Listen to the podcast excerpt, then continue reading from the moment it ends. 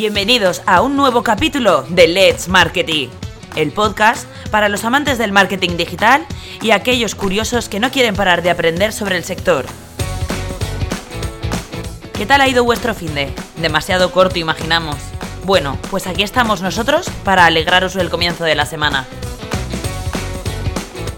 Contaremos con la participación de Adrià Arastey, diseñador gráfico y en artes visuales, que hablará sobre el desarrollo de su marca. Continuaremos con los chicos de Estrategos, que hablarán sobre los factores que rodean el entorno empresarial. Y acabaremos con el director de Frikilosofía, Tomás García Baringo, profesional en el sector audiovisual, ilustración y publicidad. ¡Empezamos!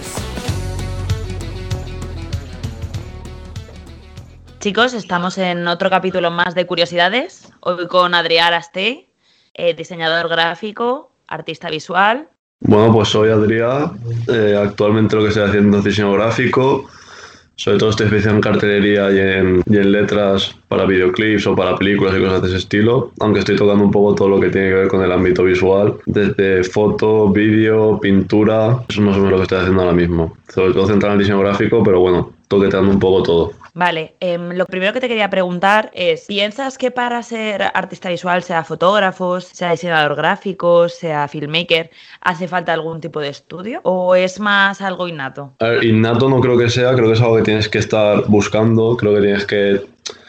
No creo que sea im- importante estudiarlo, pero sí es muy importante tener... mm, No, no estudiarlo de forma regulada, pero sí que tienes que estudiar mucho, leer mucho, ver mucho. Para mí es muy importante el círculo de gente con la que te rodeas, gente que sea buena identificarla y, y aprender de ellos. Entonces, que estudiarlo como tal de una carrera, diría que no, pero eh, buscar información y aprender de otros sitios, por supuesto que sí. Eh, y si hace falta tener un título para trabajar de ello, no. Vale, Adrià, algo que me parece bastante peculiar y que creo que está bastante guay del trabajo que realizas, que eres bastante bueno en, en lo tuyo, es el hecho de que empezaste por un Instagram, ¿no? Se te ocurrió crearte un Instagram y a partir de ahí te empezó a salir todo el trabajo que estás haciendo ahora. Bueno, pues yo llevaba ya un, un tiempo eh, trabajando, haciendo cosas para gente, vendiendo cositas, que si un cuadro por ahí, que si haciendo una portada para alguien, pero era todo un poco el, el boca a boca. Y claro, con eso yo sabía que no me daba para vivir y que, le- y que la evolución de cómo iba yo accediendo a nuevos clientes, a nuevos proyectos era muy lenta porque no tenía forma de llegar a más gente o que más gente me conociese. Entonces sí, eh, cuando llegó la cuarentena decidí formalizarme y decir voy a hacerme un portfolio online, que en este caso en Instagram, y, y eso hice. A ver, yo creo que esto es, es relativo, ¿sabes? En plan, si tú, por ejemplo, tienes la suerte de estar en el sitio adecuado, el momento adecuado, físicamente, y la gente te está llamando constantemente, pues supongo que no sería tan importante. ¿Qué es la importancia de las redes sociales? Las redes sociales son worldwide, que son para todo el mundo y te abre muchas posibilidades. Puedes trabajar con gente de fuera, yo mismo he trabajado con más gente de fuera que, que de España. Entonces, ¿cómo importantes son? Depende del usuario como todo, pero en mi caso, por ejemplo, diría que son clave el hecho de poder trabajar online o de que te conozcan de forma online. Vale, coméntanos un poco cómo empezaste tú y cómo se ha ido desarrollando tu carrera artística. Yo, mi origen vino allá en 2008, cuando era un chiquillo, y yo en mi casa siempre, siempre había, mi madre había pintado y cosas así, porque mi madre había hecho bellas artes y tal, solo que nunca le había hecho mucho caso a eso y yo me tiré como al graffiti, en plan, con los típicos chavales, empezamos con eso, y era una, una obsesión loca, ¿no? Como todos los chavales de pintar graffiti y tal, estábamos todo el día con eso, y ahí fue un poco el origen. Luego, como todos los chavales, yo creo, esa disciplina varió en otras, como podría ser en este caso la música. Ahí en la música tuvimos que autogestionar nuestras movidas. Y bueno, yo llevía estando toqueteando un poco todo. Luego empecé, eh, no recuerdo exactamente en qué año, como otra paranoia, que era rayar fotografías con el paint en negro. Yo eso a la peña le hizo bastante gracia. Recuerdo que en esa época me pasaban muchas fotos de otro fotógrafo de aquí de Valencia bastante conocido que se llamaba Héctor Pozuelo, si no me equivoco. Me llegaban muchas fotos de él que me las pasaban las modelos para que se las rayara, pero me duró un mes o dos que ya me aburrí, necesitaba seguir para adelante, no sé, me aburría, era como que decía, tío, ya me aburro. Y después de eso entré en la carrera y empecé a pintar, me empezó a gustar bastante, más adelante me compré una cámara, empecé a toquetear y poco a poco como que todo fue llevándome hasta, hasta ahora, que estoy más especializado en diseño, que al final es lo que más hago, pero que al final es como una forma de pintar o de tal, pero en, en lienzo digital. Mola. Eh, vale, algo que también me ha parecido interesante que has dicho antes es el hecho de me interesa más el ámbito en el que me junto, eh, el grupo que se forma. Esto es algo que he visto en distintas eh, entrevistas, sobre todo de música urbana, etcétera, que es el hecho de que tú solo no haces nada y que es bastante importante tener un, formar parte de un equipo eh, que te apoye en, las debilidades que tú tengas, como imagínate, haces vídeo, pues uno hace bien el color, el otro el montaje, el otro graba bien, tal. Háblame un poco de la importancia de eso y con qué tipo de artistas te suele rodear. yo en mi caso me di cuenta de que tú no eliges la gente con la que te rodeas originalmente, ¿sabes? Como que tú caes en un, en un sitio y eso lo tienes que ir tú cambiando con el tiempo. Yo me di cuenta de que yo tenía una ambición que mis amigos no tenían y, y entonces decidí como aprender a hacerlo todo yo solo, como para poder llevar un proyecto yo solo sin ayuda de nadie para, para, para poder yo crecer. Y durante ese mismo camino es donde yo empecé a conocer a, a, gente que hacía mismo que yo y que para mi parecer era, era potente. Y tal, ahora mismo para mí sigo un poco así, buscando gente y cuando conectas con uno, pues lo aprovechas. Y son etapas, ¿sabes? Tampoco creo que sean etapas infinitas, simplemente es conocer gente que te está aportando algo artístico o algo de valor pegarte a él si de verdad te interesa y aprender mutuamente uno del otro. Ahora mismo en mi disciplina, entre comillas, voy solo, pero sí que me rodeo de mucha gente que pinta, que hace fotos, que hace vídeo intento aprender de ellos lo máximo. Yo baso casi todo lo que hago en la pintura, entonces me junto con mucha gente que pintaba, hemos hablado mucho de pintura, de arte en general y con fotógrafos también. E intento aprender de ellos, enseñar lo que yo pueda enseñar y, y eso es lo que intento hacer. Sobre todo entender en otros campos artísticos cuáles son las sensibilidades importantes para yo poder entenderlas en, lo mío y aplicarlas. Algo que, también creo que estaría guay que, que transmitieses, porque creo que no todo el mundo, en primer lugar, ni tiene la iniciativa, ni, ni tampoco tiene mucha idea de cómo hacerlo, y creo que algo que, a los artistas, que también suelen ser así como bastante sensibles, tienen una sensibilidad especial, les cuesta mucho eh, mostrar su arte por miedo a, a, lo que se juzga. Entonces, me gustaría que explicaras el proceso, desde tu proceso personal, em, de cómo empezaste tu marca personal. Es decir, cómo empezaste tu pequeño negocio de cero. ¿Qué, tips darías a, a las futuras generaciones o la gente que quiera hacer lo que tú estás haciendo?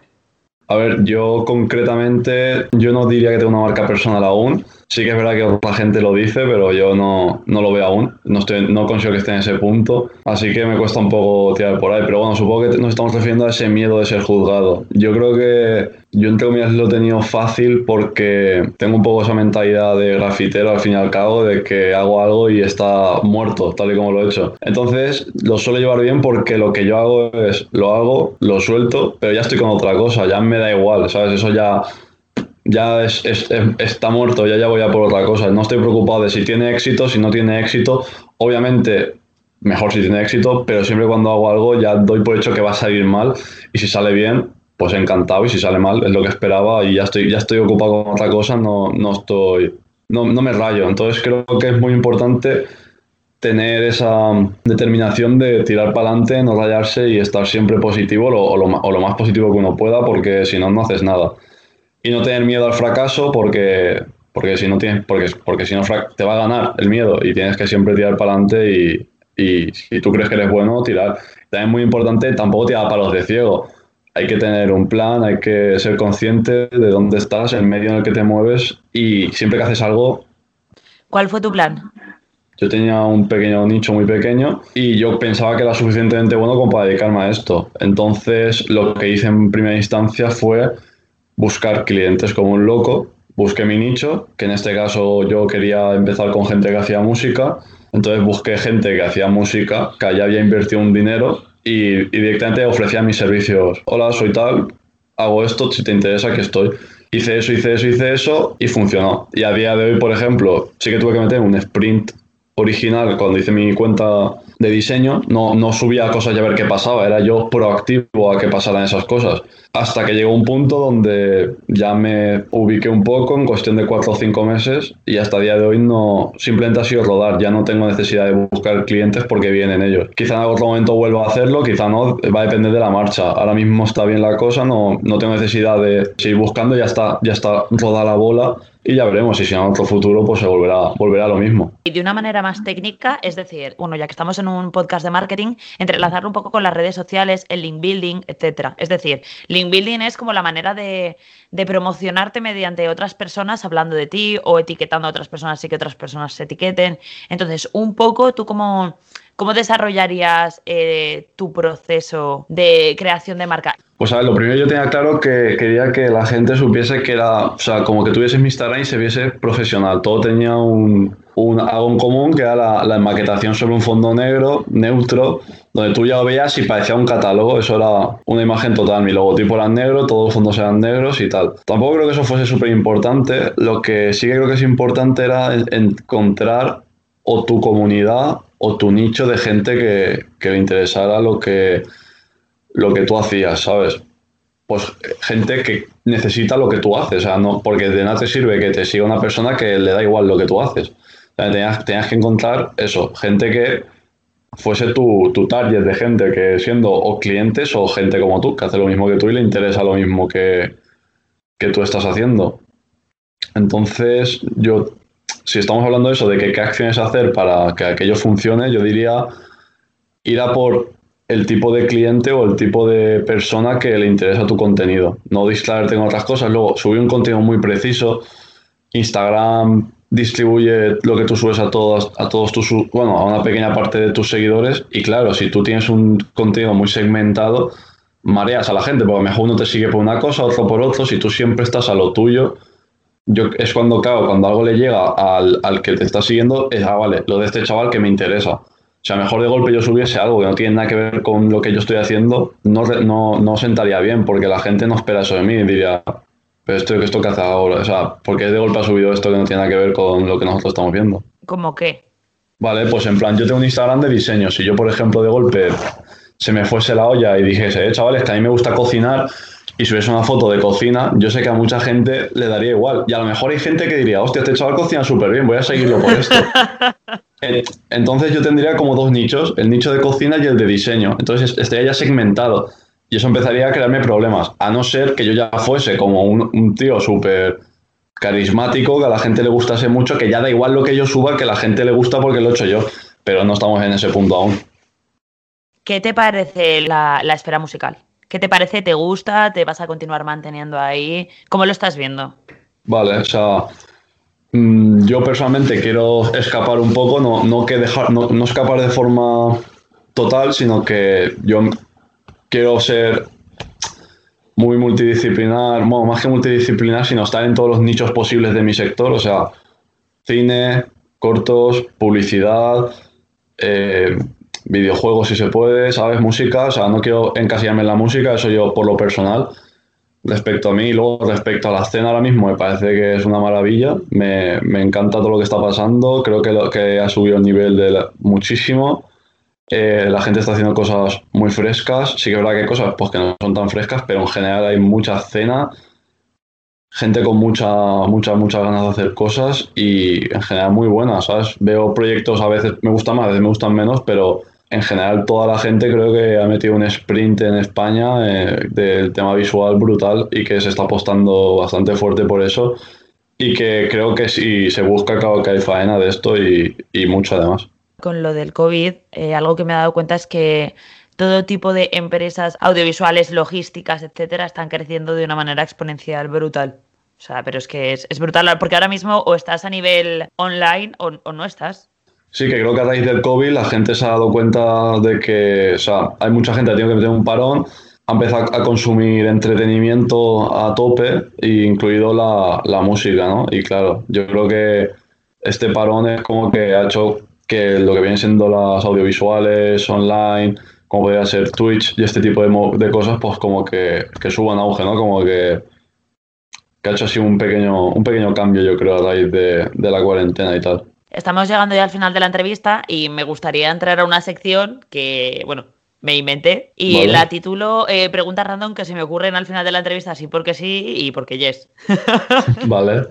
Estás preparado, estás sentado, ¿no? Estás sentado, te veo sentado. Eh, vale, primero, imagínate que te abres, justo ahora que me acabas de decir esto de Twitch, te abres un canal de Twitch, ¿vale? Y no puede ser sobre ni diseño gráfico, ni música, ni tal. ¿vale? ¿Qué tipo de contenido harías? O sea, puedes hacer una miniserie, puedes hacer un programa, puedes hacer un... ¿Qué tipo de contenido harías? Y, y eh, tienes que decirme dos invitados macro randoms, sea lo que sea, cualquier tipo de contenido, que invitarías dentro de tu programa, serie, eh, locutorio, lo que sea. Que tiene que ser gente que no sea para nada de tu ámbito de musical ni de diseño gráfico. O sea, te estoy hablando de gente de Telecinco, te estoy hablando de, de peña random, de peña muy Madre mía, lo que random. me estás preguntando, vale. Pero sería como un canal de Twitch que yo me haría en plan buscando tener éxito o que yo me hago del palo de a ver qué hacer el tonto. Eh, siempre al estrellato, nena, siempre. Es que eso, eso, claro, me estás preguntando aquí que diga yo una idea millonaria, es que no. yo ¿En serio? a, a lo mejor, claro, claro, a ver si hay aquí, no, no. Eh, yo creo que a lo mejor me haría, es que claro, no me lo haría porque sé que no tendría éxito, pero jugando al, jugando al LOL, porque juego al LOL con mis amigos, en plan, Pero Vale, ¿y claro. ¿a quién invitarías, a quién invitarías en tus directos? a mis directos, no sé, a mi padre creo, que se lo pasaría, Pero, pero, pero, eh, te he dicho que tiene que salir dent- eh, fuera de tu ámbito. Es decir, Ya, tiene que ser algo con lo que tú no te sientas naturalmente cómodo. Y el LOL tengo entendido que no juegas. sé. Sí, sí, a lo mejor a Kiko Matamoros, no sé, me haría gracia verlo, a Kiko Matamoros. Porque, porque hay un personaje que yo juego que es calvo y como él también es calvo, ¿sabes? Pues haríamos un poco las coñas, ¿sabes? En Ya, pero, pero me refiero, tú al LOL juegas, entonces eso no vale. Tiene que ser algo que no tengas ni puñetera idea de hacer. ah, ¿sabes? que no tenéis puñetera idea de hacer, vale, pues rollo, a Claro. lo mejor un pequeño rollo bricomanía, ¿sabes? Que yo soy malísimo con esas cosas, ¿sabes? A lo mejor yo trasplantando plantas y claro, como al Kiko Matamoros ese sí que le molan las plantas seguro y esas movidas, pues me ayudaría, ¿sabes? Me diría, no, tío, no hagas eso. en plan, no, se te va a morir gilipollas, este mes no cobramos, no la cortamos, tal. Estaría bien. Lo rompería todo rápido. Me, me encanta- me encantaría verlo, me- obviamente. Vale, segunda pregunta. Chan, chan, chan, chan. A ver si es más fácil. ¿Para qué? ¿Para qué personaje público, más rebuscado aunque Kiko Matamoros, desarrollarías? O sea, como que medio le odias, medio no. ¿Sabes? Tiene que ser un 50-50. Le desarrollarías toda una campaña de ilustraciones, videoclips, etcétera, rollo mm, estética trap. Joder, lo que, qué difícil lo que me estás preguntando, tío. Madre mía. Con lo poco que me gusta a mí inventarme cosas. A ver. Joder, pues eres artista. Ya, pero a mí no me gusta. A ver. a ver, a una personaje que, que, que medio odie, ¿no? No sé. Es que iba a decir la típica, pero claro. Supongo que a Nati Peluso, ¿sabes? Que es como así un poco rara, tal. que se le quiere pero se le odia. Bueno, ¿y qué, ¿y qué haríamos? No sé. Algo de pintura, supongo, no sé. Que creo que no ha hecho nada ella. Pues a lo mejor algo de pintura, tal, un liencito, no sé qué. Y el videoclip, Pero bueno, ¿qué más abstracto, ¿eh? Porque es... ¿El qué, el qué? ¿Qué tipo de videoclip le harías? Pues a lo mejor ella como una señora de esas francesas mientras alguien le pinta, tal, ¿sabes? Rollo así, tal. Y luego como todo el diseño total, ¿sabes? En plan, todo es pintura, pues el videoclip a lo mejor pintando, no sé, algo así. Me has pillado frío, ¿sabes? Son las 9 de la mañana, quiero ir a desayunar. En plan, no desayuno. Yo tampoco, si te sirve. Em, pues nada, Adrián, ha sido un placer. Nos ha gustado un montón tenerte. Espero A mí que, me vuelvas, mucho. espero que vuelvas a repetir en el programa y, Claro. y nos vemos. Ya nos vas contando. Vale, un beso. ¿Qué os ha parecido la primera parte del programa? ¿Os habéis apuntado todos los tips que nos ha dado Adrián? Si no es así, id cogiendo papel y boli porque no os podéis perder los consejos que nos traen los chicos de Estrategos.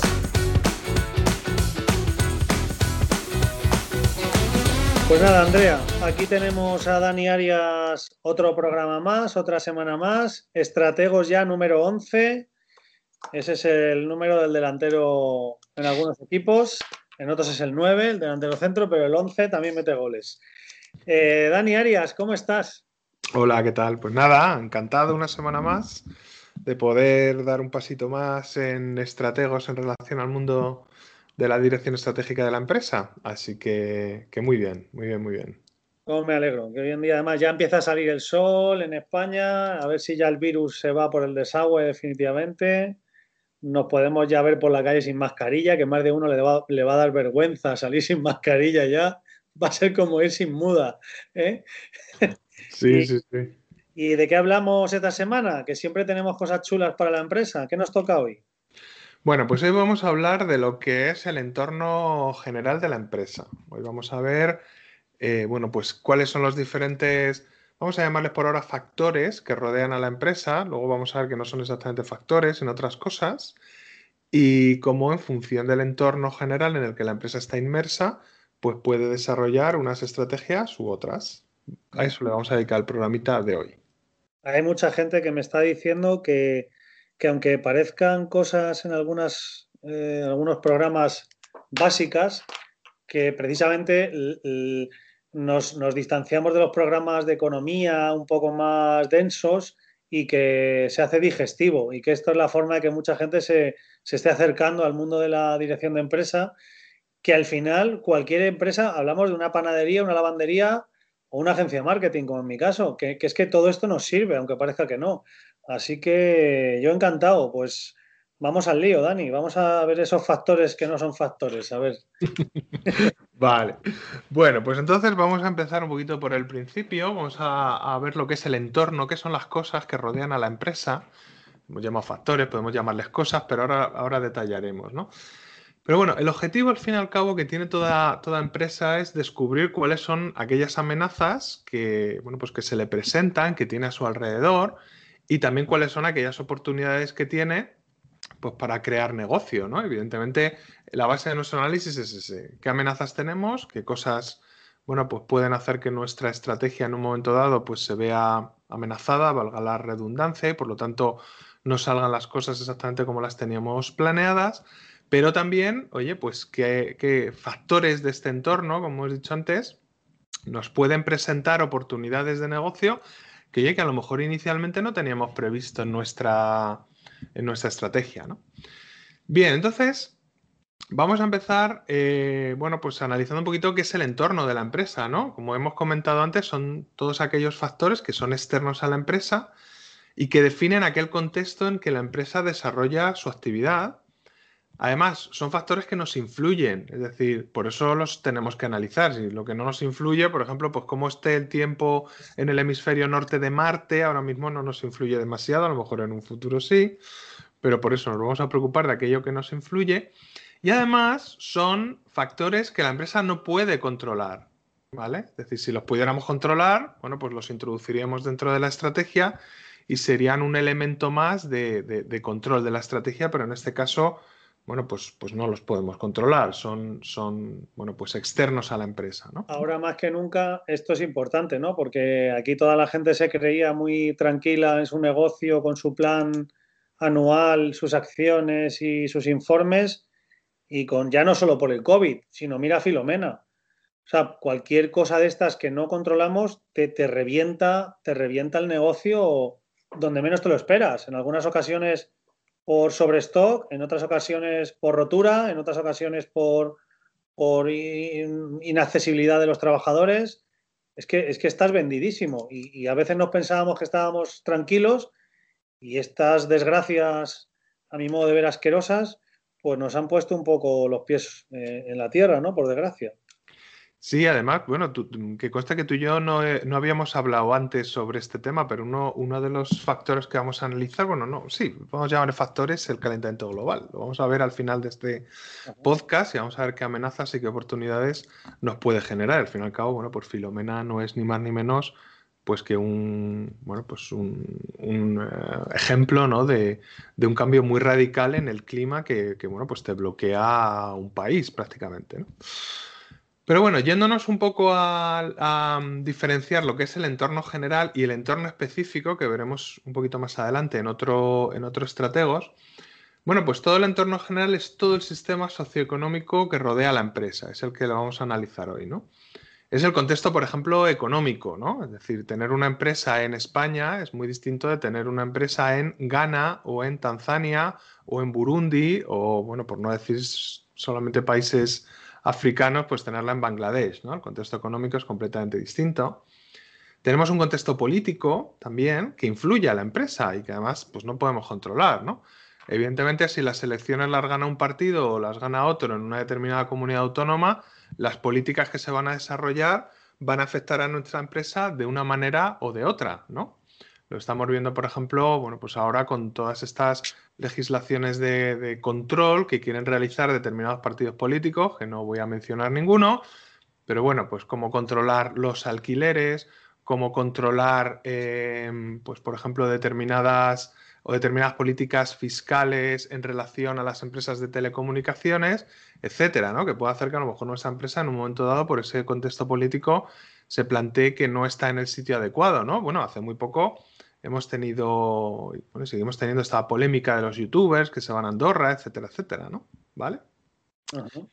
Bien, por otro lado tenemos un contexto tecnológico. Evidentemente, si tú eres una empresa súper tecnológica, a lo mejor te interesa estar en el Silicon Valley.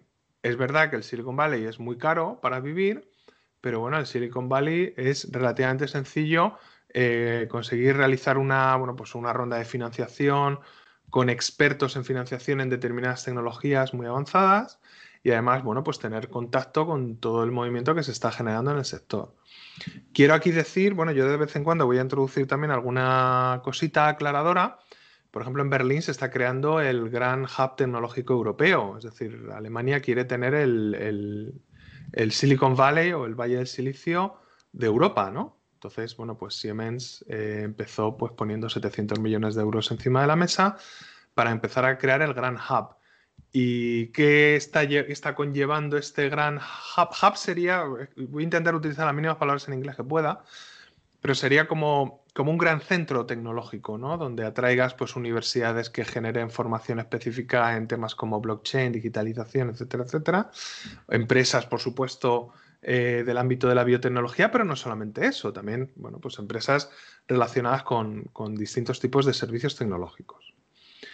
Luego tenemos un contexto sociocultural. Evidentemente no es lo mismo tener la empresa, como he dicho, pues en España, Portugal en Europa que tenerlo en Arabia Saudí, en Emiratos o en países que tienen un contexto sociocultural eh, bueno, pues, pues muy diferente al nuestro y que eso también conlleva hábitos de compra diferentes, ¿no? Evidentemente vosotros sabéis mucho más de marketing que yo, pero bueno, sabéis que los hábitos de compra en un país musulmán pues no son los mismos que en un país europeo, bueno, pues porque hay una serie de, bueno, pues de creencias que, hace que determinados productos pues no tengan encaje en unos mercados, no tengan el mismo encaje que en otros, o por lo menos no a los mismos precios. Sí, o, la captación del talento, porque a lo mejor unas mujeres que, son punteras en tecnología y son noruegas o francesas, pues no se quieren ir a, a un país donde van a tener que ponerse el velo lo que sea, ¿no?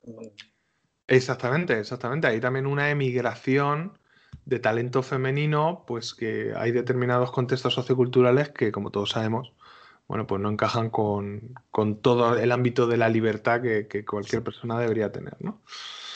¿Qué más contextos tenemos? Pues tenemos un contexto legal, evidentemente, hay cosas que en un país son legales y en otro país no son legales, y en función a la actividad que estemos realizando, pues puede haber determinados entornos legales que no sean más o menos favorables, ¿no? Por ejemplo, en Estados Unidos hay determinada legislación eh, bueno, pues relativa a los residuos, que en Estados Unidos está prohibido eh, generar determinados residuos, pero en el otro lado de la frontera, como en México, pues no, ¿no?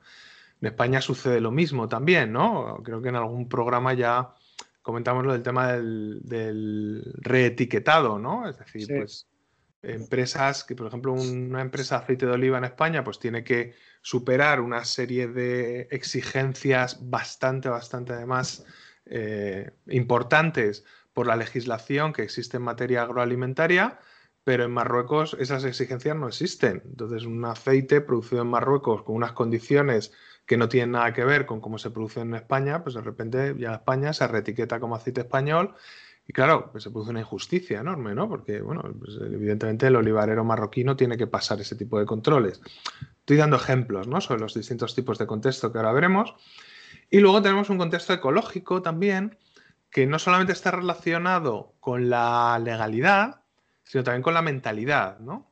Yo, por ejemplo, aquí ya sí voy a poner un ejemplo que me indigna mucho. Yo mm, odio porque soy ciclista y cuando veo las cunetas de nuestras carreteras, pues me da, me da mucha tristeza, por no decir otra cosa, ¿no? Bueno, me da muchos sentimientos juntos.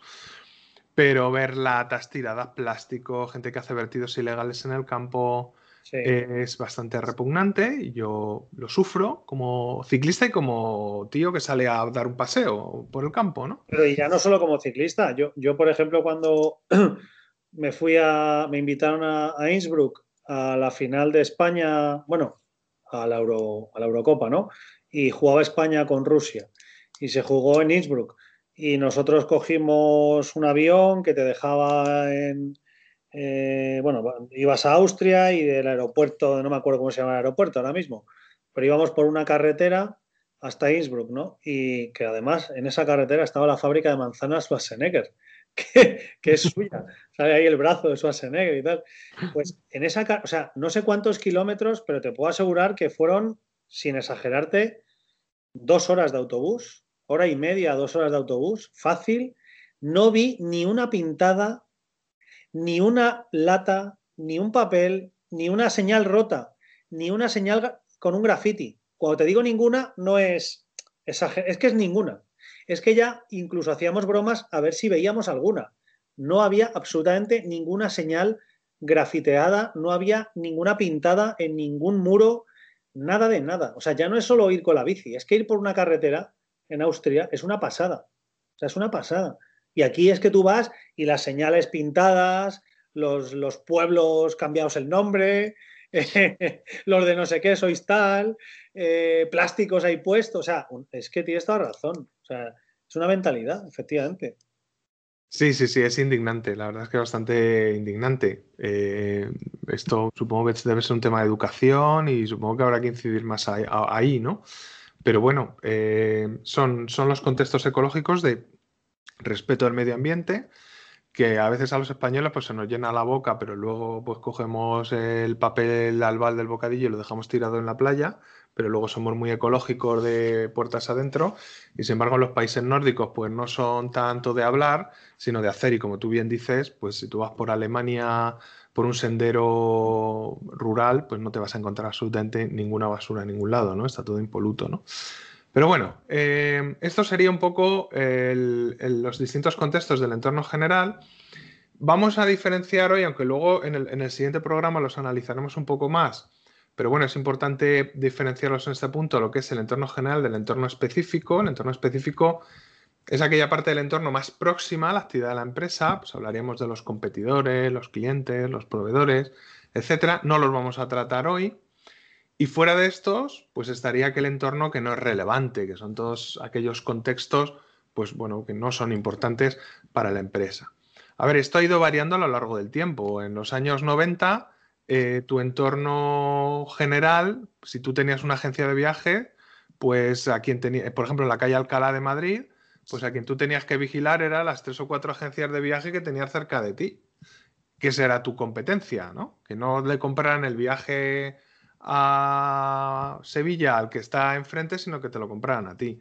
Hoy, evidentemente, el entorno, pues una agencia de viajes, bueno, ya es que cada vez hay menos porque están sufriendo mucho, pero las grandes tipo Expedia, Booking, etcétera, etcétera, pues operan a nivel global.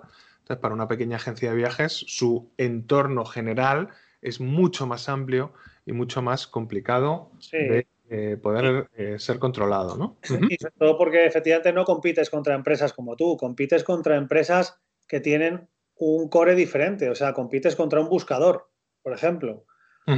Compites contra un hotel que en un momento dado puede hacer un acuerdo con, una compañía de, viajes, o sea, con una, compañía aérea y ya te ofrece el pack. Compites incluso contra un freelance que se especializa en una zona y, o sea, ya no es, ya no es tengo panadería, compito con la otra panadería, ¿no? Es tengo panadería y compito contra el Carrefour, compito contra el chino, ¿no? Entre comillas, compito mm. contra el tío que en su casa se monta un horno de masa madre y lo envía a domicilio, compito incluso contra eh, los cursos de cómo hacer tu propio pan en casa. O sea, es que esa competencia efectivamente eh, ha, variado a lo bestia. La competencia en los últimos años se ha, se ¿cómo se dice? Eh, ha permeabilizado diferentes sectores, diferentes capas, ya es transversal, ya no es una competencia lineal de yo taller contra otro taller. No es que ahora hay mil cosas, ¿no? Ahora, ahora los talleres compiten contra el renting, que a lo mejor tienen su propia red y, al coger directamente el renting no vas a controlar a qué taller lo llevas tú. O sea, es que fíjate, hay muchas variables ahí. No, el tema es muy complejo, ¿no? Y aparte, ya digo, una panadería en los años 90, por decir algo, pues lo único que se tiene que preocupar era por hacer pan y ya está. Hoy no, ya tiene que ser, pues a lo mejor un pan distinto, con masa madre, con productos ecológicos, bueno, para intentar diferenciarte del resto, ¿no? Entonces, bueno, pues eh, el entorno se ha vuelto bastante hostil y bastante turbulento en ese sentido, ¿no? Entonces, el objetivo que tiene la empresa de analizar este entorno general es conocer qué factores te afectan en tu actuación, porque tú lo que quieres es buscar rentabilidad. La empresa lo que quiere es buscar rentabilidad.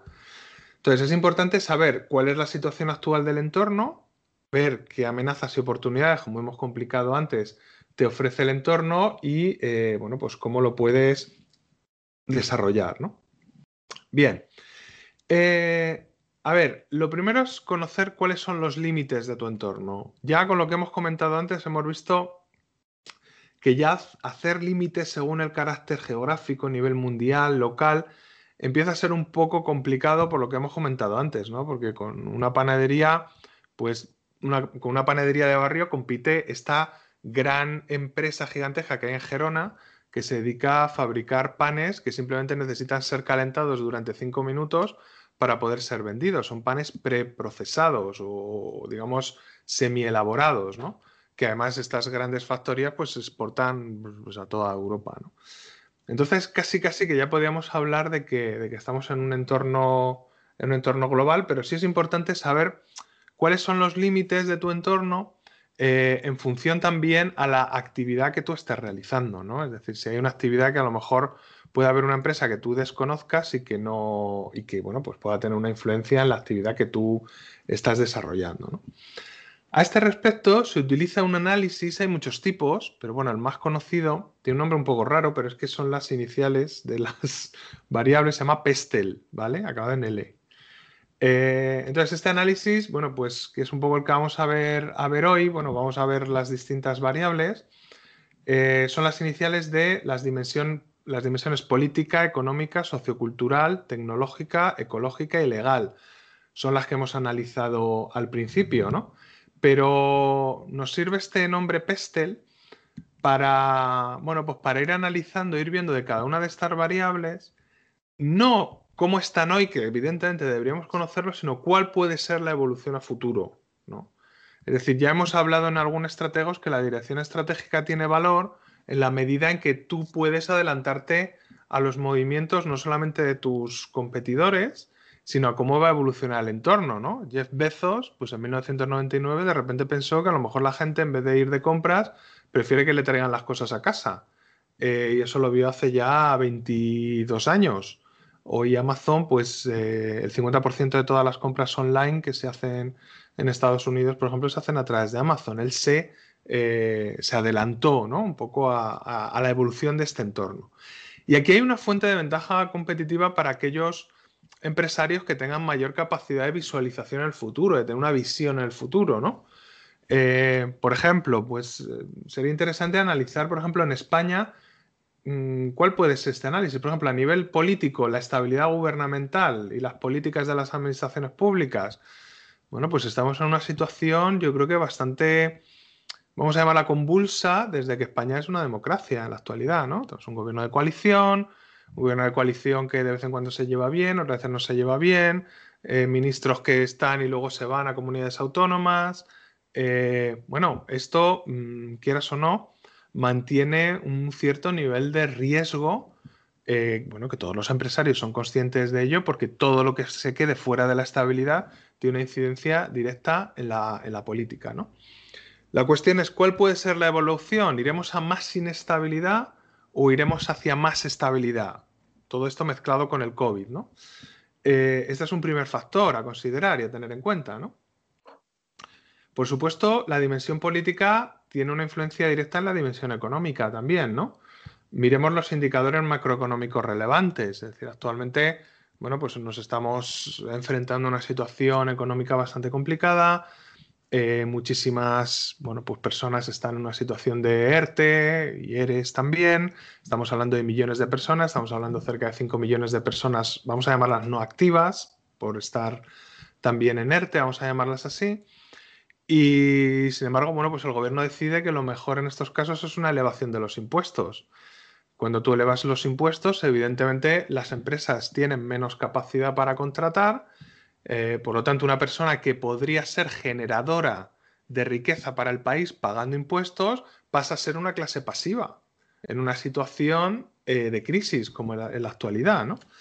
Eh, bueno, pues eso es algo también a, considerar y, a tener en cuenta. Fíjate que estoy siendo súper diplomático, Rubén. ¿eh? Sí, sí, estoy, estoy, estoy callado porque, porque está pasando Bambi por aquí y no quiero yo eh, que, nadie saque el colmillo, pero madre mía, estamos en un... Esto es Disney, es apto para todos los públicos y todos los colores. Usted puede escuchar este podcast aunque haya, no sé, aunque haya, iba a decir, votado lo que no debe, pero nunca se sabe, nunca se sabe lo que se debe hacer hoy en día. Pero desde luego, no. Cualquier, cualquier escuchante, que no oyente, cualquier escuchante sabe que la situación política y económica es un desastre. Y bastante hacemos los empresarios en general para mantener a flote las empresas con esta situación, porque no es fácil, ya no en cuanto a lo que ocurre hoy en día, sino como tú bien dices, a la previsión. ¿Quién viene aquí a invertir? ¿Con qué garantía jurídica? Pues hombre, evidentemente hay un histórico de que pues, España es un país tranquilo, es un país donde se puede invertir, pero claro, mm, da mucho miedo observar pues eso, ministros que hacen declaraciones que aunque luego sepamos que son bravuconadas, un tipo de Alemania, un tipo de Suecia no tiene por qué conocer la historia de España para saber que ese señor es un bravucón. Él ha visto que un ministro ha dicho que se van a expropiar viviendas. Pues eso a un tío que lleve un fondo de inversión inmobiliario le pone los pelos de punta. O sea que efectivamente está siendo, está siendo muy educado, Dani. O sea, es un estratego muy Disney Plus. Un poco sí, pero no me puedo reservar el hecho de que hay un hermano de un ministro por ahí que además es profesor de una universidad pública española que dice que la solución económica a todo esto es simplemente empezar a fabricar dinero, ¿no? Claro, imprimir billetes. A imprimir billetes, le coges y le das a cada español 3 millones de euros en billetes y ya está, y con eso ya lo solucionamos, ¿no? Bueno, no me voy a, explayar demasiado en yo creo, que, yo creo que esa conversación fue a más y llegó a decir, me lo estoy imaginando, ¿eh? pero le veo ya en plan, sujétame el cubata, con los bitcoins es más fácil hacerlo. Claro. Vamos a tener más bitcoin. Ya está, empezamos a fabricarlos y ya está.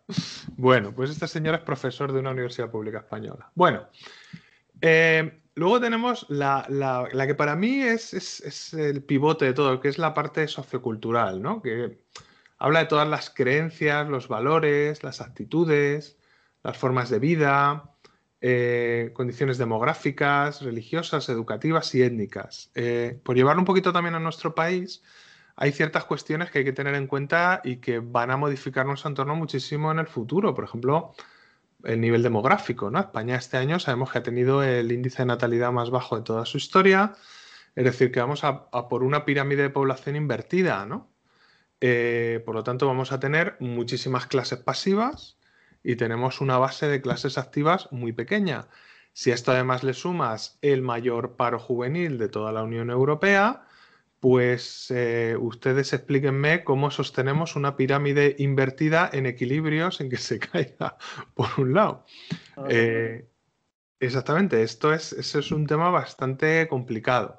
También genera oportunidades en la medida en que en el futuro, bueno, pues mm, lo que son asuntos relacionados con la geriatría y cuidado de los mayores, pues van a tener una explosión bastante importante.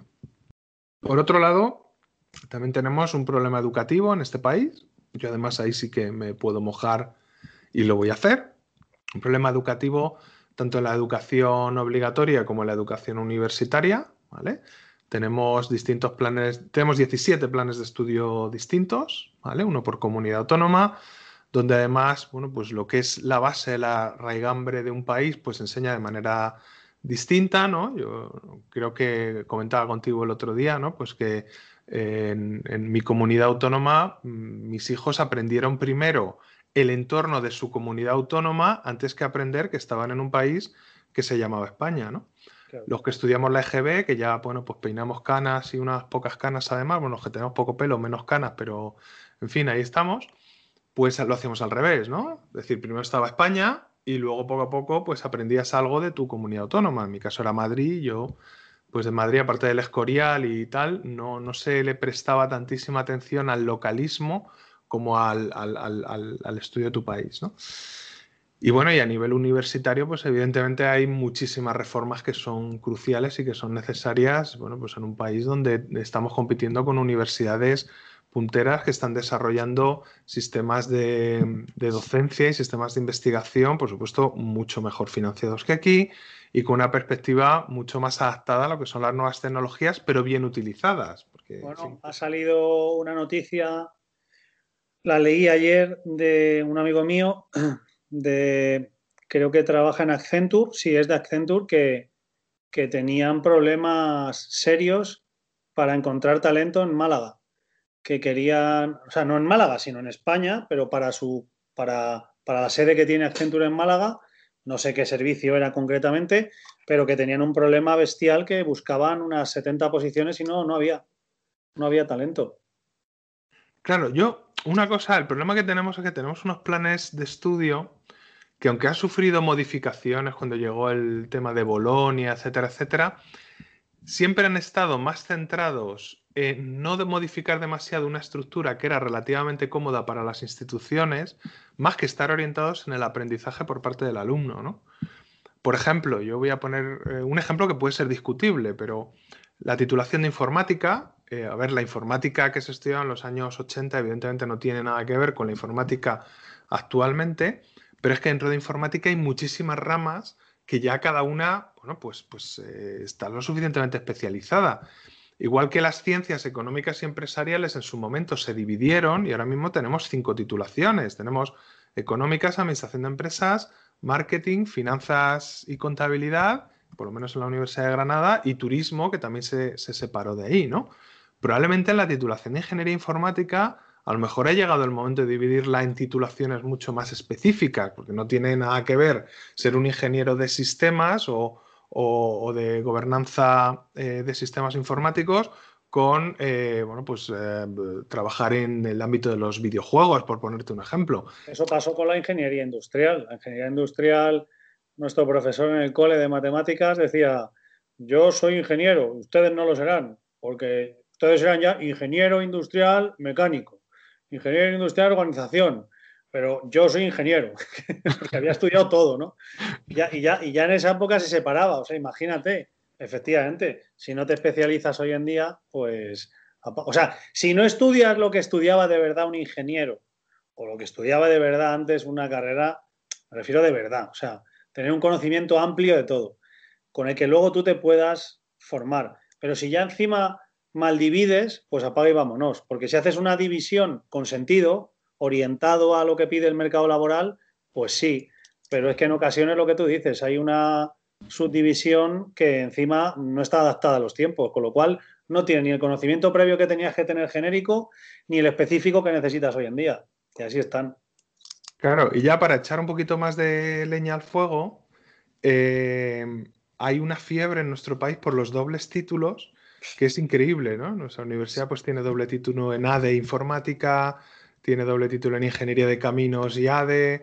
Eh, a ver, eh, creo que estamos avanzando más hacia la especialización que hacia, bueno, pues un conocimiento absolutamente transversal de cosas, bueno, pues primero que, que, oye, que el cerebro humano, y hay gente muy inteligente, no lo pongo en duda, pues tiene una capacidad limitada, pero es que es imposible ser el mejor en diseños de página web mientras eres el mejor diseñando puentes y eres el mejor llevando contabilidades.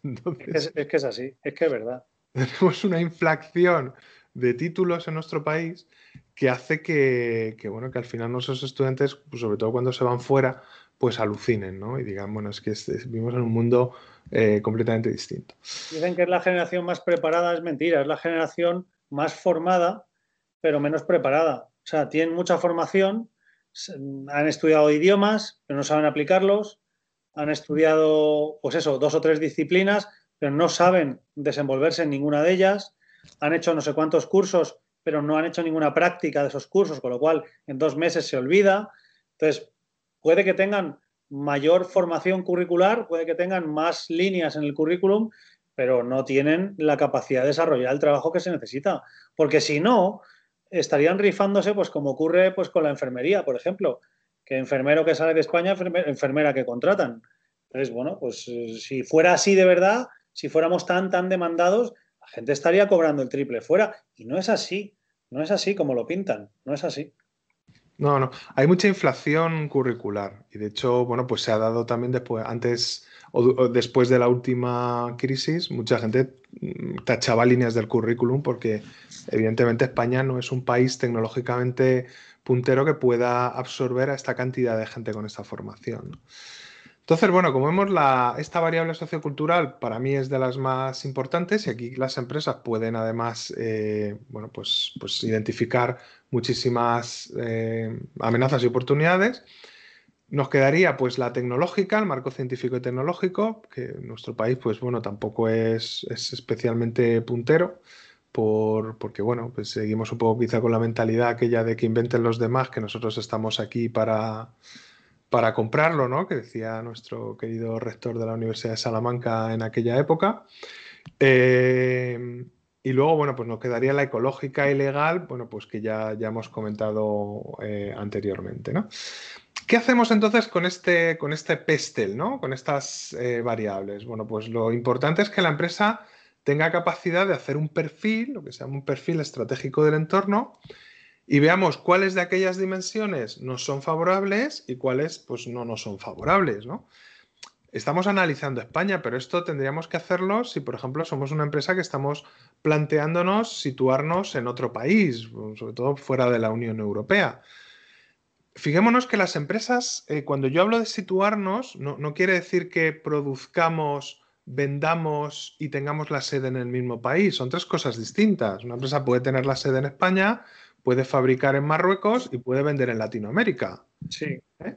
Entonces, eh, lo que tenemos bueno, pues que analizar es si nos interesa tener las tres patas en el mismo país o, bueno, pues a lo mejor muchísimas empresas españolas fabrican en China, evidentemente, aunque tengan su sede aquí en España, ¿no? Luego hay factores políticos, como todos sabemos, que hacen que empresas de una determinada comunidad autónoma pues decidan poner su sede fuera de esa comunidad autónoma en otras, ¿no? Pero bueno, ese es un problema interno que tenemos nosotros y que, bueno, pues a veces agitando banderitas creemos que, es la solución, ¿no? A este, a este tipo de, cuestiones, ¿no? La cuestión es, o lo que tenemos que tener en cuenta es que similares características del entorno general pueden tener efectos distintos en diferentes industrias, lo que es positivo para una industria puede ser negativo para otro y viceversa, que incluso dentro de empresas situadas en la misma industria, este impacto puede variar, ¿vale? A lo mejor, bueno, pues una empresa ha sabido aprovechar, aunque esté dentro de una misma industria, ha sabido aprovechar una de estas eh, variables a su favor y otra pues lo ha visto como una amenaza y que, bueno, no todas las variables afectan de manera relevante a una determinada empresa o industria. Y bueno, pues un poco para ilustrar esto, ya puedes rematar un poco este tema. Andrea, me mira con ojos ensangrentados. Nos hemos pasado el tiempo hoy, pero da igual, porque la gente siempre nos dice que quiere más. Así que se lo vamos a dar. Porque aquí estamos para ustedes, para dar lo que ustedes pidan. Bueno, rematamos con esto simplemente. Y es lo que dijimos al principio, el cambio climático, ¿no?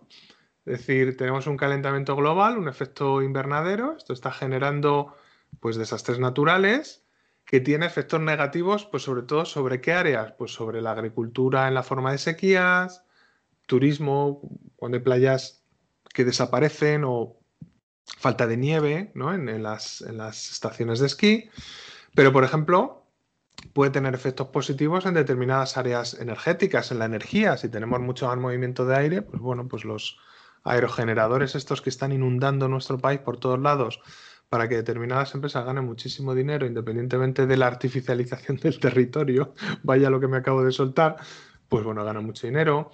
Seguros, evidentemente en verano se van a vender más aires acondicionados, casas que antes no necesitaban aire acondicionado, pues ahora se van a vender, ¿no?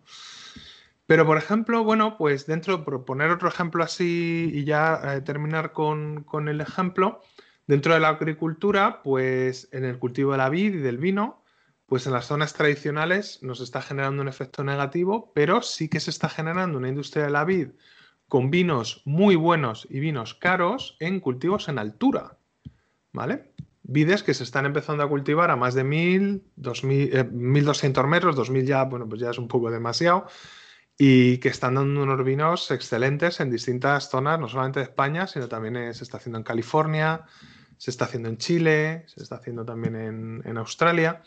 Entonces, bueno, pues habrá empresas que de este efecto invernadero sacarán partido y otras empresas, pues, bueno, que, que simplemente desaparecerán.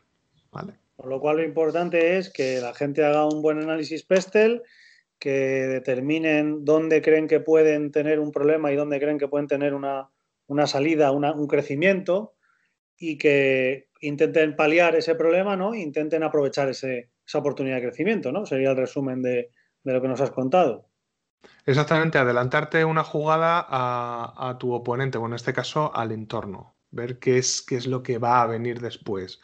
Ver que tienes un montón de chavales enganchados a la telefonía móvil, que no tienen capacidad de relacionarse y que en el futuro pues a lo mejor necesitan atención psicológica de un determinado aspecto, necesitan cursos para aprender a socializarse, necesitan apoyo a la hora de concentrarse en algo específico y no estar saltando del Facebook al Twitter al ¿cómo se llama el otro que está, está de moda? Instagram. Eh, sí, el Instagram, el TikTok, que no me salía, etcétera, etcétera. Eh, bueno, ahí tenemos un ejemplo, pero hay, hay muchísimos más, ¿no? Es, un poco esta política de adelantarte a lo que va a venir. Pues me voy a adelantar a, la mirada de Andrea y voy a decir que ya acabamos porque nos hemos pasado, pero no pasa nada porque la dicha es buena. Entonces, yo te agradezco mil, Dani, que nos instruyas cada semana que esto no va para el currículum, pero sí va para, para el hacer, ¿eh? para facts, no words. Esto nos sirve para hechos y que mañana podamos aplicarlo en nuestras empresas. Y si no tienes una empresa y la vas a montar, pues escucha a Dani, porque también te estás llevando gratis una información para evitar un tortazo y para que, pues mira, te adelantes a cuestiones que te van a ocurrir sí o sí. Millones de gracias, Dani. Esta es tu casa, este es tu programa y cada día pues más encantados de escucharte. Pues nada, un placer como siempre y nada, pues seguiremos avanzando con nuevos temas en Estrategos. Pues Andrea, te doy paso ya para despedirnos y un abrazo a todos. Muchas gracias. Y ahora, la guinda del pastel con Tomás García Baringo en un café en ópera. Te doy pie, Rubén. Bueno, muchas gracias, Andrea. Ya estamos aquí en un nuevo programa de Let's Marketing, eh, la sección Un café en ópera. Y hoy el café mola mucho porque tenemos a Tomás García Baringo, que es director de Frikilosofía, que es un creativo y que yo creo que nos lo vamos a pasar pipa. Eh, Tomás, muchas gracias por dedicarnos tu tiempo hoy. Yo ya estoy aquí con mi cafecito preparado y para disfrutar de esta conversación que la gente, que la gente hoy en día le apetece distraerse y está harta ya de, cosas serias. Entonces también hay que hablar un poco de lo que nos hace eh, vivir. Y por eso es importante, por eso estamos contentos de tenerte aquí. Eh, lo primero, la primera en la frente, ¿no? Entonces, ¿qué es frikilosofía? Lo primero, para que la gente te posicione y te sitúe. Bueno, a ver, Frikilosofía primero nació como un proyecto audiovisual y acabó convirtiéndose en un podcast podcast donde hablamos de recuerdos, emociones, y aunque el nombre nos lleva a pensar que todo lo que hacemos es friki, no es exactamente así, porque creo que los frikis tienen una visión de vivir la vida con muchísima pasión y me identifico totalmente con, con ese mensaje, pero tocamos todo tipo de temas, eh, desde dibujos, cine, pero hemos hablado de la depresión, de la ansiedad, del amor, soy del 70, ya tengo unos añitos, entonces todas esas épocas vividas, todos esos recuerdos los metemos en frikilosofía tenemos una sección que se llama Reacción Positiva, que es un programa que hacemos una vez al mes, donde solamente hablamos de noticias en positivo, de cosas que han pasado, alejándonos de los telediarios y de toda esa prensa amarilla.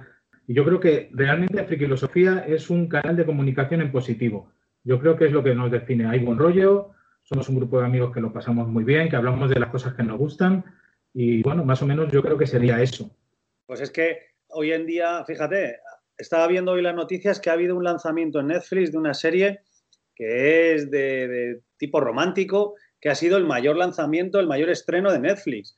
Y dices, claro, es que a lo mejor la gente está un poco harta de, cosas eh, que, te, recuerden problemas y tal, o sea, que tiene todo el sentido del mundo. Pero vale, pero vale, una, una duda. Sí. A ver si me ayudas, ¿eh? no es una encuesta, no es una encuesta. es a ver qué opinamos. Entonces, ¿qué es un friki? Pues claro, es que lo primero es dejar, como decía Cicerón, si, si hablamos de cabras, de cabras, si hablamos de ovejas, de ovejas. Pero si hablamos de ganado, no sabemos de qué hablamos. Entonces, ¿qué, qué es, qué es un friki? A ver, la definición depende de quién te lo diga. Para mí un friki es una persona que vive las cosas con pasión. en el momento que tú vives algo con mucha pasión, para mí eres un friki. El friki hoy en día yo creo que antes era una persona como que estaba muy, eh, no sé, muy escondida e incluso perseguida, ¿no? Por, sus gustos, como el tonto de la clase, ¿no? El friki, mira el friki. Pero ya hoy en día ya no es eso. Y filosofía al final es eso. Gente con mucha pasión y que lo mismo, incluso compartimos compañero a Daniel Arias Aranda, que te puede hablar de, de, una clase de marketing y luego te puede hablar de un Don Mickey con toda la pasión del mundo, ¿no? O, una, o un podcast de informática, en fin. Yo creo que friki, la definición sería eso, persona que vive algo con muchísima pasión, hasta el extremo casi te diría. Nos tenemos, eh, nos han ido regalando en la, en la empresa, nos han ido regalando Muñequitos. de dos, sí, sí, sí. Tengo un legionario de clic. Tengo un clic legionario con su cabra. Anda, anda, anda. Fíjate, nosotros eh, son como talismanes. O sea, también el, componente de, sí, pasión en lo que haces, pero luego también es verdad que, que le aplicas un sentimiento y un valor a ciertas cosas que te relaja o que te motiva. Yo me acuerdo que hice, estudié toda la vida en un colegio privado y en COU me fui. Así que me hinché a ir a las tiendas de cómics, de Metrópolis, de Electra, de, de la calle Luna, y, el que iba a esa época a, comprar libros de rol o figuritas de plomo de Warhammer o tal, era muy friki en el sentido, digamos, entre comillas, peyorativo, ¿vale? No era el, líder de la clase. Era el tío retraído, tal, pero que tenía unas habilidades unas dotes. Pero con el tiempo me he dado cuenta, la facilidad de coleccionar, la eh, preponderancia de series de manga, ha, habido como una especie de democratización del friquismo y yo diría que hoy en día todo el mundo es friki en algo.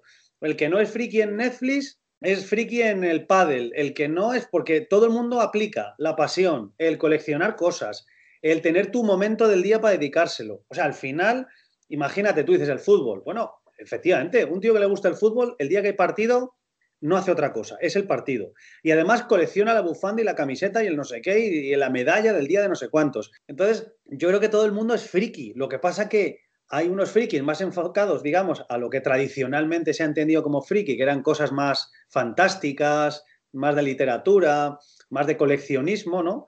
Pero, pero realmente yo soy un friki del marketing. Estamos aquí ahora haciendo un podcast porque me encanta. Entonces, yo creo que es eso, se ha democratizado este tema, ¿no? ¿Y en esta serie lo percibes? O sea, en, el tráfico de, usuarios y audiencias y tal, ¿lo ves?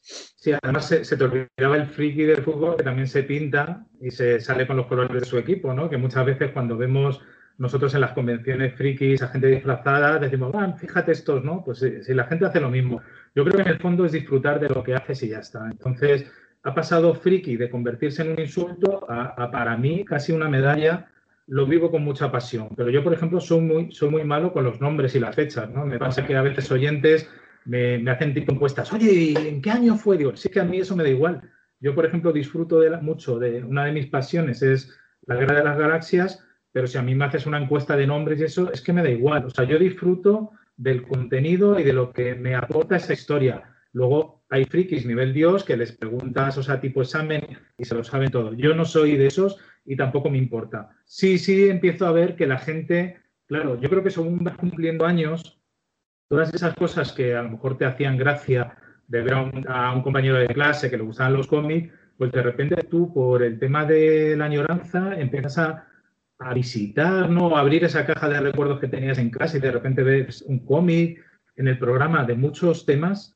Yo qué sé, hace poco estuvimos hablando de los Don Mickey, ¿no? Yo nunca, nunca fui seguidor de Don Mickey, pero según terminó Daniel de contarnos todo eso, digo, es que me voy a ir ahora mismo a internet, hace muchísima añoranza todo eso. Entonces, creo que la gente nacida en los 70, 80, está empezando a visitar un poquito todos esos recuerdos y a volver a disfrutarlos. Porque ahora vivimos en un mundo de contenido muy rápido. En nuestra época, pues veías un programa, el capítulo te duraba una semana entera. A la semana siguiente estabas día hablando en el colegio estabas contando, oye, ¿qué pasará? ¿Y qué harás? Ahora mismo consumes tan rápido que se olvida todo. Pero toda la gente que nació en los 70 y 80, como que estamos volviendo a alimentarnos un poquito de ese recuerdo. Yo disfruto mucho de todo esto. Y, además, yo no sé hasta qué punto, ¿no? Eh, tú seguro que, que tienes más datos. La pandemia ha afectado a todo, o sea, a los negocios, a nuestra vida, a nuestras costumbres, a la rutina, a la salud habrá afectado también al coleccionismo, al friquismo, a, la pasión con que hacemos ciertas cosas, ¿no? También habrá afectado, ¿no? ¿Tú, ¿Tú, has visto esto en algún sentido así muy claro que digas,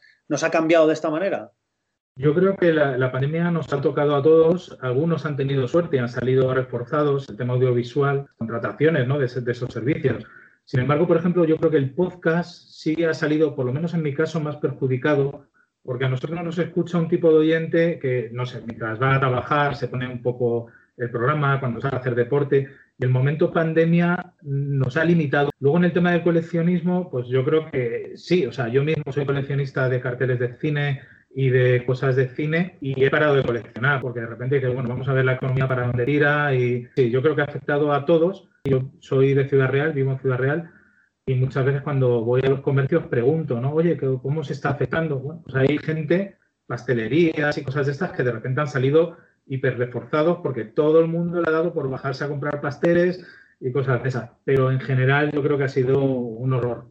O sea, el momento COVID, nosotros también hicimos un, un programa durante un tiempo, estuvimos haciendo una especie de informes COVID, pero llegó un momento que lo paramos, Rubén, porque era mal rollo todo y eso que no lo pasábamos muy bien pero noticias tan malas, todo tanta incertidumbre, luego esa mala información que nos daba el gobierno, en fin, necesitaba dejar de hablar de COVID y parar el programa y tratar de todo. Aunque la gente pidiendo el tema del COVID, porque digamos que le dimos otro enfoque y lo informamos y hablamos desde cosas diferentes también, ¿no? Eh, incluso a nivel emocional de cómo estamos viviendo nosotros, que te puedes expresar con una libertad en otros sitios no puedes. Entonces, nosotros en los programas hablábamos y debatíamos sobre ese tipo de cosas. Entonces, no sé, el COVID sí que a mí personalmente me ha afectado en, mi entorno, en mi trabajo y en todo.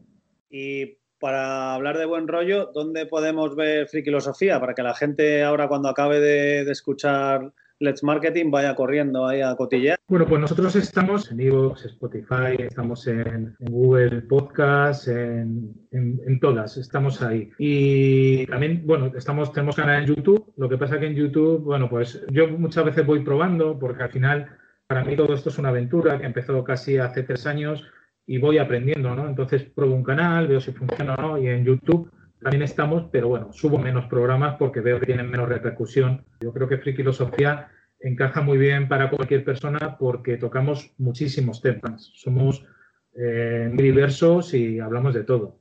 Sí, sí, he visto un poco quiénes sois, los podcasters, y es verdad que hay de todo, licenciados en Derecho, sacan el friki que llevan dentro y punto, y ya está, ¿no? Pero fíjate, Rubén, porque es lo que te digo, todos, todos de alguna manera, yo cuando empezó Frikilosofía, surgió un poquito como un proyecto que estaba enfocado, iba, iba a hacer mi mujer un podcast, mi mujer tiene una voz muy bonita, es Elena, también está en nuestro podcast y tiene una manera de comunicar maravillosa y yo que era consumidor de podcast siempre le decía, Elena, ¿y por qué no te lanzas y haces un podcast? Pero vamos, a mí Rubén en la vida se me ocurrió poder hacer nada de esto. Y yo tenía un amigo ya muy friki y un día me fui a regalarle una camiseta de Mazinger Z a otro amigo friki y en una tienda me encontré a un friki que me paró y me dijo, oye, ¿qué haces con esa camiseta? ¿Te gusta Mazinger Z? Y pues mira, para un regalo, pero sí, sí me gusta.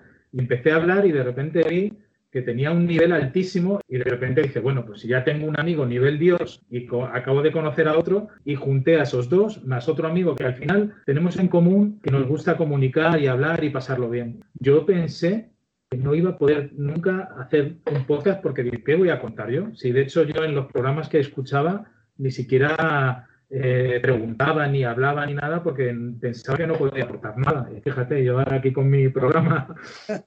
Pues es que yo, mira, yo, yo he participado en muchos debates eh, como analista político.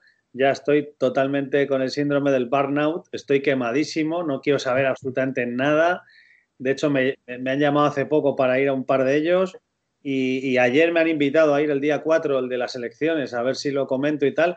Pero es que al final es lo que tú dices. Mira, la gente está saturada de contenido manipulado, la gente está saturada de conectar la tele o la radio y saber lo que va a decir cada uno, eso es horroroso. O sea, voy a dedicar hora y media de mi noche a ver cómo en un plato los de ese lado dicen una cosa y los de ese otra. No va a haber, o sea, nadie va a sorprendernos.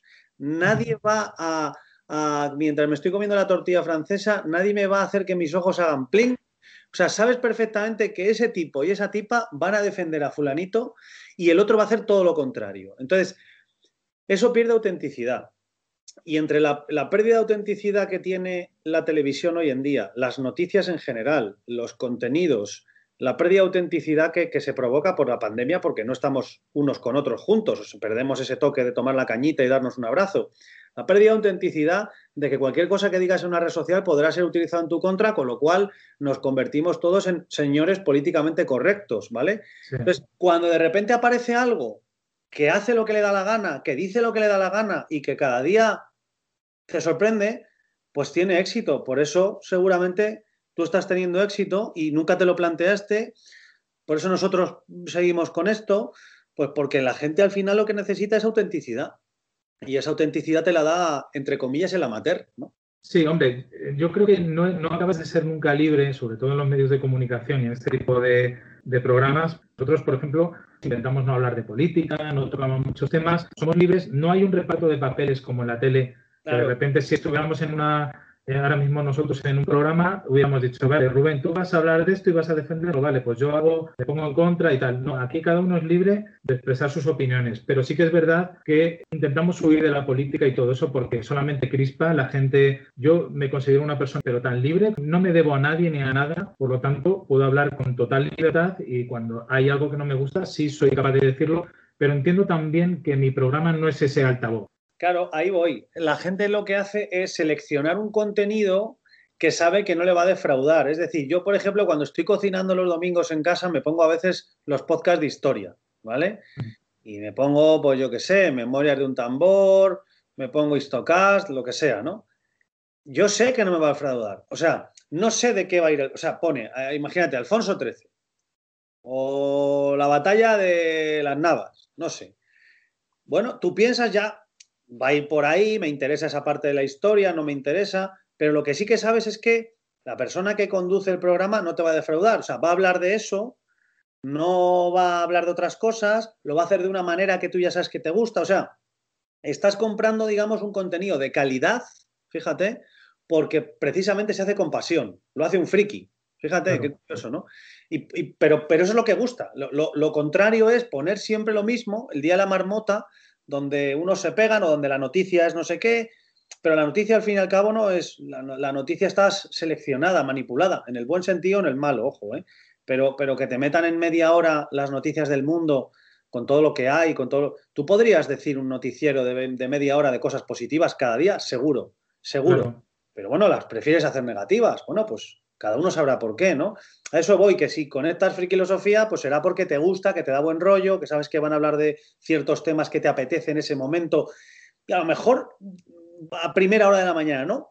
Porque no estás tan relajado, pero cuando, no sé, o a lo mejor sí, pero tú seleccionas. Eso es lo importante, yo creo, de, del podcast hoy en día, que eliges en qué momento eh, consumes cada contenido y segmentas mucho tu estado de ánimo. Es como una canción, igual que una música. O sea, a lo mejor no me pongo, con los niños en el coche, no me pongo metálica, que alguna vez lo he hecho, pero es que a mi hija le, se dice que le duele. Y yo metálica en bajito, pues no lo puedo escuchar, sinceramente.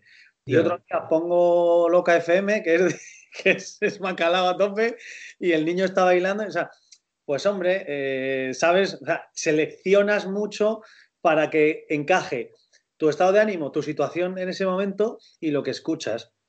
Y yo creo que que podcast como el tuyo eh, y programas como el tuyo, porque es un programa, tiene más categoría, yo creo que van a funcionar y funcionan y van a funcionar muy bien porque todos necesitamos esa parte de ilusión también, que es que es que mucha carga negativa, como tú dices, es que la ilusión. Tú fíjate, en nuestra época, en nuestra época, vamos, yo nací en el 79, eh, mis amigos de la carrera del 80 me dicen que no, no me aceptan en los 80, así que soy como a las puertas del muro, de wall ahí, no me dejan entrar con los caminantes atacándome, pero yo me acuerdo que teníamos nuestras escapatorias con series, con, con cosas, digamos, muy diversas. Hoy en día es todo como muy similar. Yo no sé si era, no era Bumburi, era eh, Loquillo. Creo que era Loquillo el que decía que no le gustaba la radio porque pusiera el canal que pusiera siempre se escuchaba lo mismo. Entonces, ah, todo esto del podcast lo que hace es que abre un mar de gente totalmente diferente y de cosas chulas y entonces te vuelves a apasionar y vuelves a preocuparte por, por consumir, ¿no? Sobre todo porque decía, fíjate una cosa, Rubén, que al final no solamente eres libre para expresar la opinión en un podcast, sino para elegir el contenido a la hora de, realizarlo. Entonces, muchas radios, temas como nosotros, los que hemos tocado, hemos hablado de los Madelman, de Mazinger Z, de Dragones y Mazmorras o de los dibujos de Hanna Barbera, no tienen un tirón tan importante como para hacer un programa, pero a nosotros nos gusta y nos lanzamos y lo hacemos. Y sabemos que a lo mejor ese podcast va a llegar a, poquita gente, pero la poquita gente que lo va a recibir, lo va a recibir con los brazos abiertos y esa libertad la radio no la tiene, porque al final todos los días mira la audiencia y dice, vale, esto funciona, esto no es total, está... Y está todo muy medido y, los temas no, Yo dejé de hace mucho tiempo de oír la radio y mira que me gustaba, pero porque se me quedaba muy corta. O sea, yo al final traía un tema que me interesaba y en 10 minutos lo despachaban. Y cuando descubrí los podcasts, que además eh, recuerdo que los descubrí, pues bueno, durante mucho tiempo vivía en Madrid y venía a trabajar a Ciudad Real. En ese trayecto de tren, descubrir que había ficheros que subía la Rosa de los Vientos, que eran formatos de MP3, y yo decía, pero bueno, y me los bajaba y los empecé a oír. Además, me los descargaba de, plataformas de, de P2P, ¿no? Porque ni siquiera estaban en, en, su página, ¿no?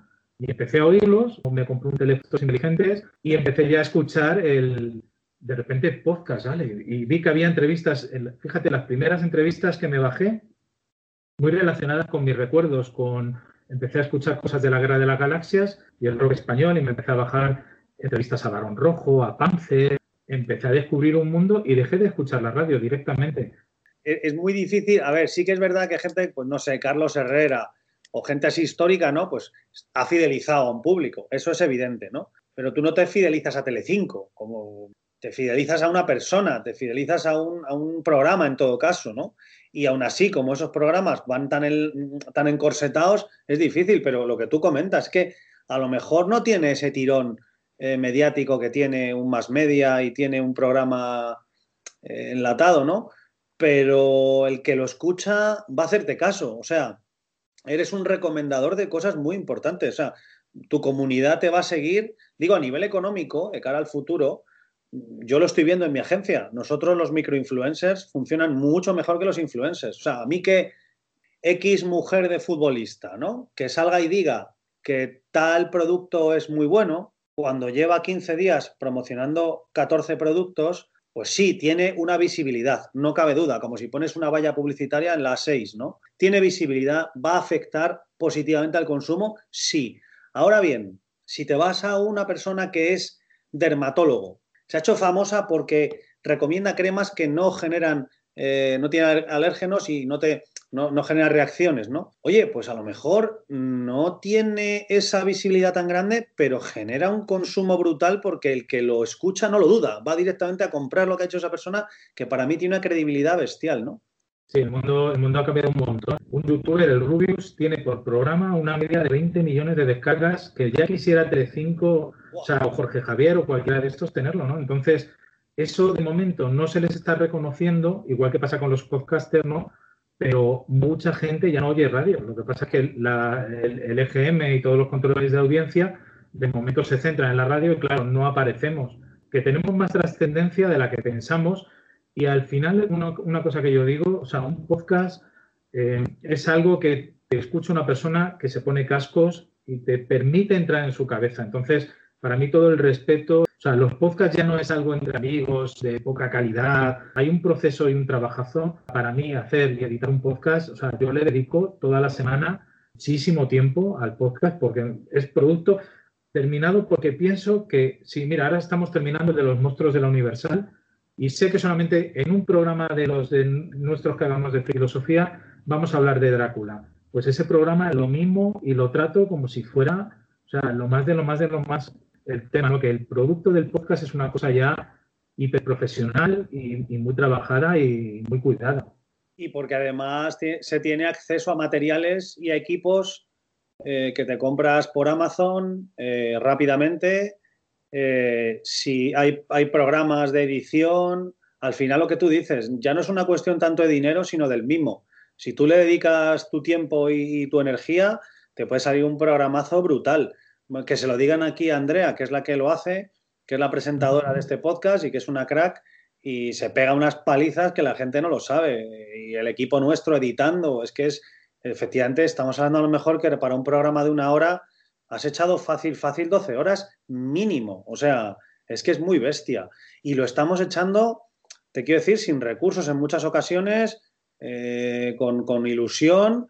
Y claro, la gente, ¿cómo te lo paga? Pues, pues con cariño, que es que es impagable, ¿no? Al final que te den cariño es brutal.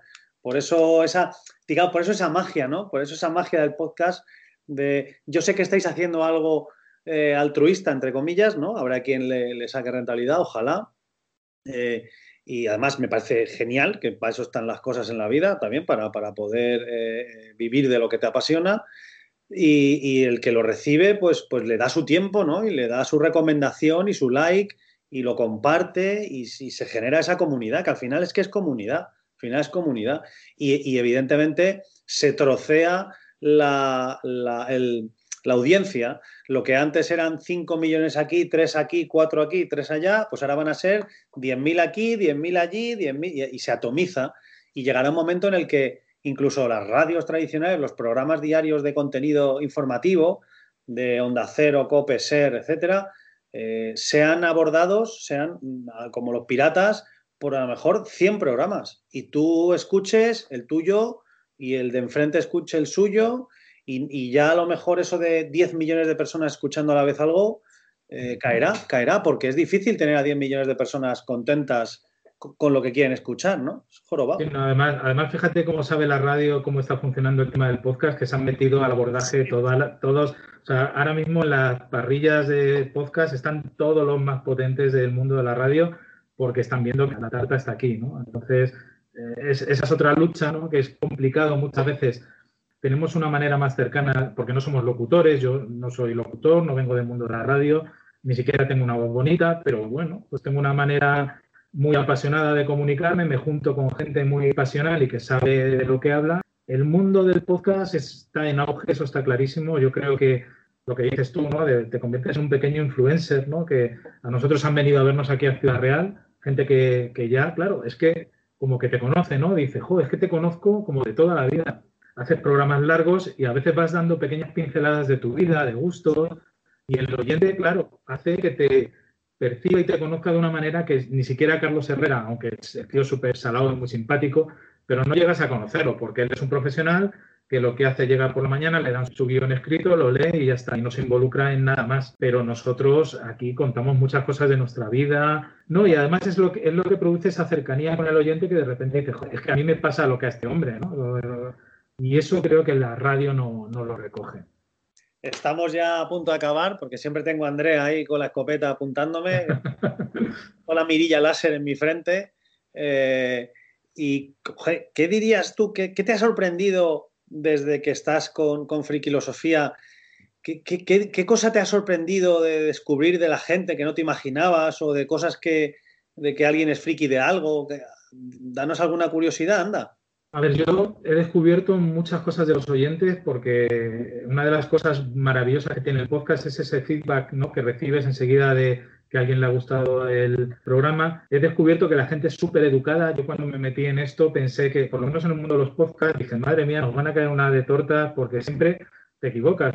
Y la gente es súper educada. Eh, lo que te comentaba, ¿no? Gente que ha venido aquí a conocernos a Ciudad Real nosotros, Frikilosofía, empezamos siendo un equipo de cuatro personas, eh, tres amigos, mi mujer y yo, bueno, cinco, contándome a mí, y ahora mismo estamos casi 15 personas que han sido oyentes que se han ido sumando al, proyecto. Así empecé también, por ejemplo, con Daniel, ¿no? Daniel eh, colabora en Dex, colabora en varias cosas y se puso en contacto conmigo en LinkedIn. Yo le conocía, además me hizo mucha ilusión porque le conocía de Dex, de haberle oído, ¿no? Entonces cuando hablé con él, digo, jo, tío, si es que yo te he escuchado, ¿no? Entonces empezamos a hablar que somos más parecidos de los que nos creemos, que no nos separan tantas cosas de política, de religión. Una de las cosas más maravillosas es poder discrepar y tener una visión diferente.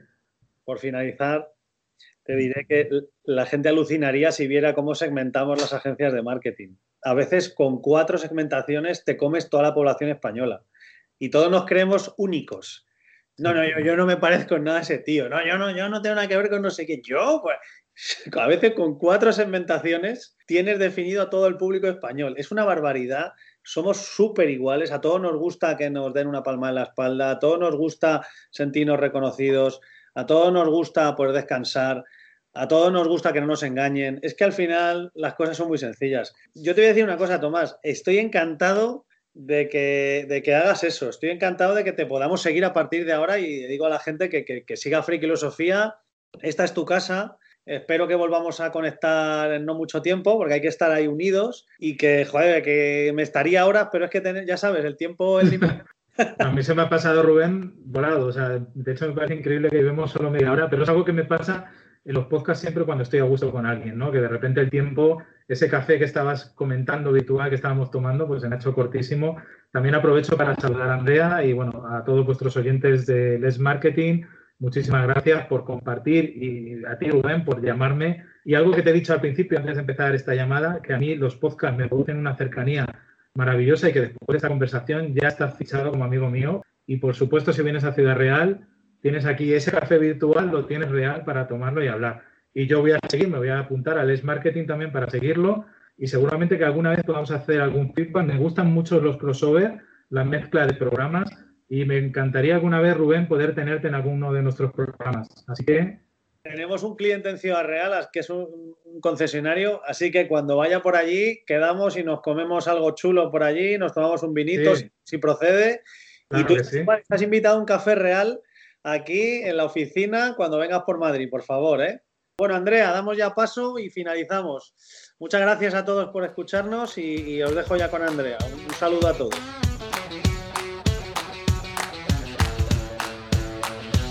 Y hasta aquí el capítulo de hoy. Y recordar que si os ha gustado el podcast, dadle like y compartid. ¡Nos vemos!